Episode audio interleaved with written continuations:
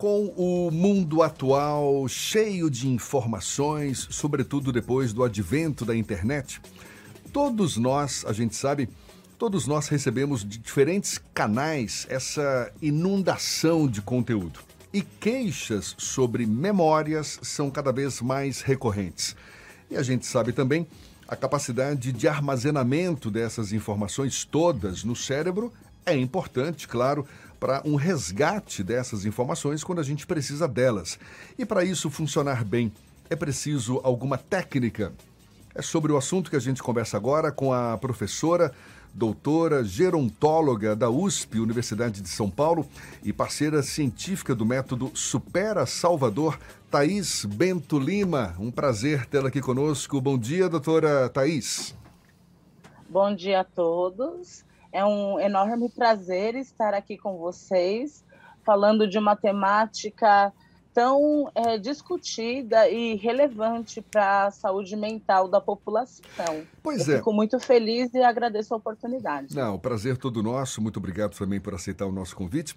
O que, que a gente pode fazer, doutora Thais, para estimular a nossa capacidade de memorização, especialmente num cenário como este em que a gente vive, em que a gente é bombardeado o tempo todo por uma enxurrada de informações, especialmente depois do advento da internet. É muito interessante a sua colocação, porque hoje a gente vive o que a gente chama de infotoxicação, que é esse excesso de informações que vem de várias vias e que muitas vezes exploram exaustivamente algumas temáticas, como aconteceu em relação às eleições. E aí, nesse sentido, a gente sabe que o nosso cérebro ele acaba ficando afetado, é, ele, ele gera uma sobrecarga das informações recebidas, e isso impacta nas atividades que o indivíduo realiza, porque passa a a relatar exaustão, queixas de memória, falta de energia para fazer as suas tarefas. E aí, nesse sentido, é, nós é, que estudamos as questões relacionadas à memória humana, nós sabemos que os estudos científicos eles destacam que tem fatores que podem potencializar o desempenho de memória. Um deles é praticar exercícios cognitivos, que são atividades diferentes das usuais das tarefas que o indivíduo já realiza no seu ambiente é, ocupacional, diferente do que o indivíduo realiza no seu ambiente escolar ou universitário, que são tarefas que vão treinar habilidades cognitivas como atenção, concentração, que são habilidades-chave para o desempenho da memória recente. Além disso, treina-se raciocínio, linguagem, é, resolução de problemas, por meio de atividades intelectuais que contenham desafios. Esse é um, um ponto importante, então, realizar atividades de estimulação cognitiva. No entanto, existem outros aspectos que eu vou falar de modo mais breve, que seriam cuidado com o sono, que na área é, médica, na área de saúde, a gente chama exatamente de higienização do sono, ou seja, ter uma boa qualidade do sono, porque é durante o sono que nós formamos as memórias aprendidas durante o dia. Então, o sono é o momento em que a gente vai consolidar essas informações aprendidas. Quem tem problemas com insônia, com ansiedade e que tem uma má qualidade do sono, a gente já costuma observar relação com o pior desempenho de memória. Além disso, há alimentos importantes que são alimentos que fortalecem o funcionamento cerebral, como os alimentos ricos na vitamina B12, é, como o ovo, por exemplo, é, castanhas, alguns tipos de vegetais. Eles ajudam o cérebro a absorver mais vitamina B12. E a vitamina B12, ela vai formar neurotransmissores da aprendizagem. Então, uma alimentação saudável, rica em alimentos saudáveis, também auxilia nesse processo de melhoria é, da memória recente. E, por fim, nessas dicas iniciais, eu queria destacar que fazer uma atividade de lazer prazerosa, porque muitas vezes as pessoas pensam que elas são obrigadas a fazer os mesmos tipos de atividades que outras pessoas fazem. E para todas as faixas etárias, a gente destaca que fazer uma atividade que gera motivação, que tem significado, que tem a ver com a preferência do indivíduo, é o que vai gerar, é, vamos dizer, o bem-estar psicológico. Então, motivar o indivíduo e potencializar esse bem-estar psicológico ajuda o indivíduo a ter mais energia, menos exaustão mental e menos estresse, que é o que a gente vê que predomina, na verdade, em todas as faixas etárias neste momento em que a gente se encontra. Bom, pelo que eu estou entendendo, são vários os fatores que contribuem para prejudicar essa nossa memória mais recente, assim como são vários os cuidados que a gente deve ter para otimizar essa nossa memória. Agora, especificamente em relação a essas novas tecnologias de comunicação. A gente hoje, todo mundo tem um celular no bolso, todo mundo é bombardeado por informações o tempo todo. Que relação existe entre essa enxurrada de informações que a gente consome no nosso dia a dia com a possível perda da memória mais recente? Bom, é, a tecnologia, né, a gente sempre destaca que ela vem para solucionar algo e trazer, na verdade, melhorias para a nossa qualidade de vida. No entanto, a gente vive um momento em que a dependência pelo uso do celular ela está muito grande. Isso as famílias destacam, inclusive, que não conseguem ter uma interação social em momentos é, de comemorações, de celebração, porque cada pessoa está usando o seu dispositivo.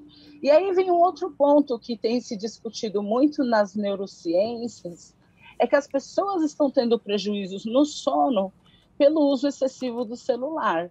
E aí vem a questão da luz do celular, que aciona células oculares que despertam a atenção, e aí o indivíduo acaba ficando em atenção, em alerta durante o período que ele poderia estar descansando. E a, da mesma forma vem o uso de algumas redes ou de jogos pontuais específicos aos quais o indivíduo ele não mensura um tempo de uso, ele excede um tempo de uso que seria o recomendável. E nisso gera-se uma dependência excessiva pelo uso do celular, que impacta na atenção, impacta na concentração. A gente observa isso, por exemplo, no ambiente escolar, é, e no ambiente universitário, hoje os jovens, eles estão na sala de aula, mas eles estão com seu dispositivo ligado, estão usando a todo momento o celular e eles não se concentram na informação que eles estão recebendo. E aí a gente vê jovens hoje, por exemplo, relatarem exaustão mental, relatarem que estão com sintomas de ansiedade, sintomas depressivos, alguns tendo até crises de pânico na sala de aula. Só que é, vem um contexto, né? O quanto esse indivíduo descansa quando ele finaliza o seu dia, o quanto ele gerencia adequadamente o seu tempo. Então a gente vê que há um uso exacerbado do celular que está impactando a qualidade de vida da população e principalmente da faixa etária mais jovem dos adolescentes e dos jovens adultos. Doutora Thais, bom dia. Aqui está falando Ernesto. É, eu ia lhe perguntar exatamente sobre isso, porque nós estamos falando aqui de, de táticas ou de formas que as pessoas maduras, vamos dizer assim, podem, devem utilizar para combater essa perda da memória recente, etc. É, mas ainda é muito novo, está se estudando muito o, impacto disso é, sobre as crianças, sobre adolescentes. Já tem uma geração já que já nasceu praticamente com essas tecnologias, agora mais recentemente as redes sociais que consomem A senhora falava do descanso. O problema é que na hora do descanso, muitas vezes, para que os pais descansem, o celular ou um dispositivo é oferecido para que a criança se absorva ali na hora do lazer, quando deveria interagir com, com os pais também. Né? Que, que que isso, que geração a gente pode estar formando que já nasce nesse, nessa inundação de, de informações, até para discernir o que é, que é informação é, de qualidade, o que é, que é desinformação? É muito importante a sua pergunta, Ernesto, porque hoje alguns estudos iniciais têm sido realizados com grupos de crianças e grupos de adolescentes e o que tem sido visto é o seguinte: é, crianças e adolescentes que nascem imersas a tecnologias, pela falta de controle da exposição ao uso dos dispositivos, elas estão tendo algumas características específicas.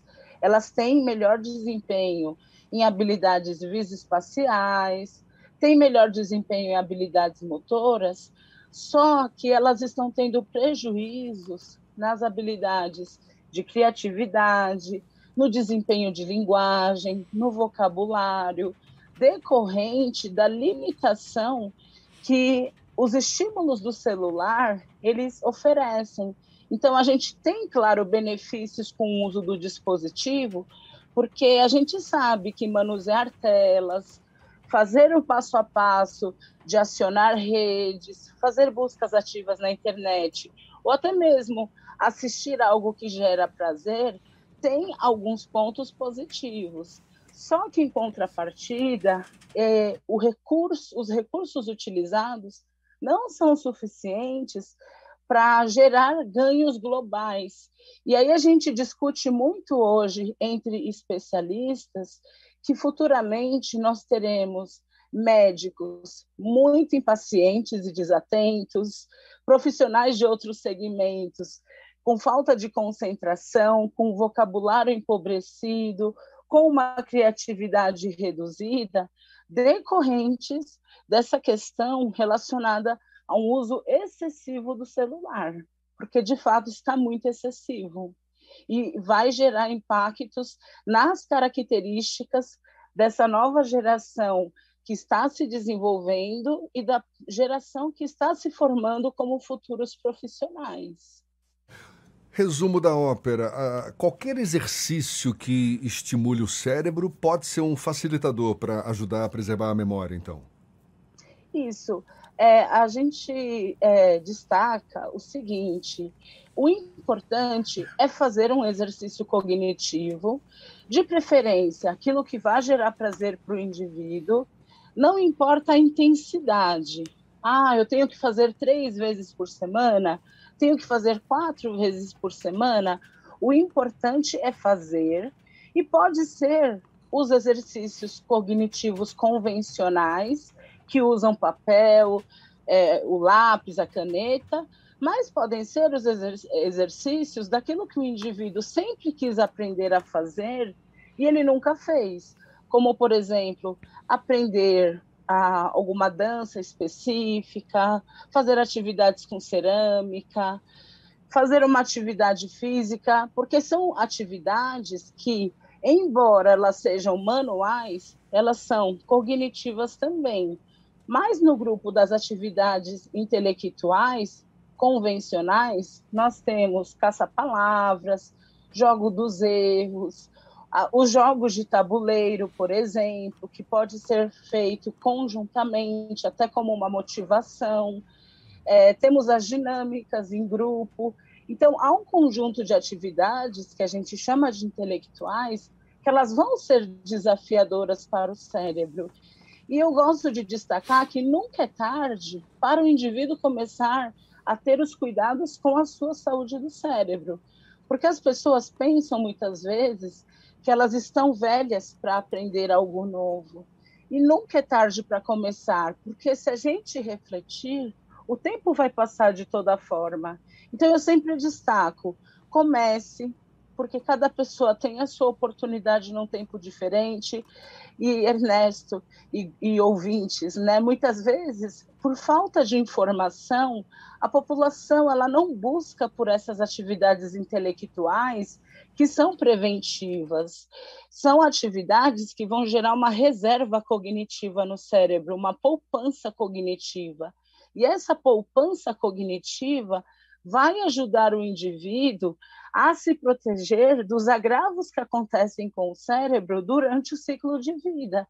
Esse indivíduo vai queimando essa reserva, porque ela é neuroprotetora. Então, poder praticar atividades intelectuais é importante em todas as fases da vida e gera o nascimento de neurônios em todas as fases da vida inclusive na velhice. Para a gente encerrar, doutora Thais, além de todos esses fatores que a senhora citou como, como é, é, digamos, responsáveis por essa perda da memória recente, existe alguma relação também com a pandemia, a pandemia agora que fez tanta gente mudar os seus hábitos? Existe essa relação também com uma possível perda de memória das pessoas? Existe essa relação em duas vertentes.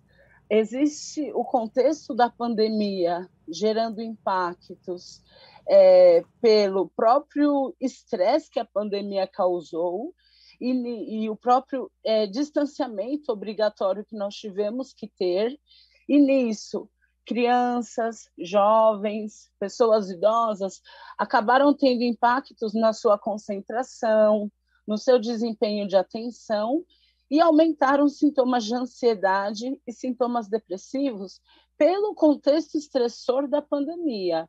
A gente observou, por meio de estudos científicos, que, por exemplo, idosos que só tinham queixas de memória, no decorrer da pandemia, desenvolveram comprometimento cognitivo leve e demência. E, da mesma forma, a gente observou as crianças mais agitadas, mais hiperativas, mais ansiosas, e inclusive com o que eu havia mencionado no início, com transtornos do pânico, sem conseguir estar em grupos grandes, porque estavam tendo fobias. Isso num contexto já pós-pandemia, mas como sequelas da pandemia. E existe um outro grupo de sequelas que nós observamos, que for, foram das pessoas infectadas. As pessoas infectadas, elas relatam é, que tiveram a Covid e se curaram, elas relatam dificuldades de atenção, dificuldades de concentração no trabalho, exaustão mental, falta de energia para concluir tarefas, para iniciar tarefas, e até mesmo as pessoas no ambiente ocupacional, elas destacam que elas não têm a mesma qualidade do trabalho como elas tinham anteriormente, quando não foram infectadas pela Covid-19. Há outros sintomas, mas alguns foram recuperados de modo geral, como as alterações olfativas, que em média o indivíduo leva em torno de um ano para recuperar parcialmente ou totalmente o desempenho do olfato. Mas, desculpa, a pandemia ela foi um agravante muito importante para a sociedade.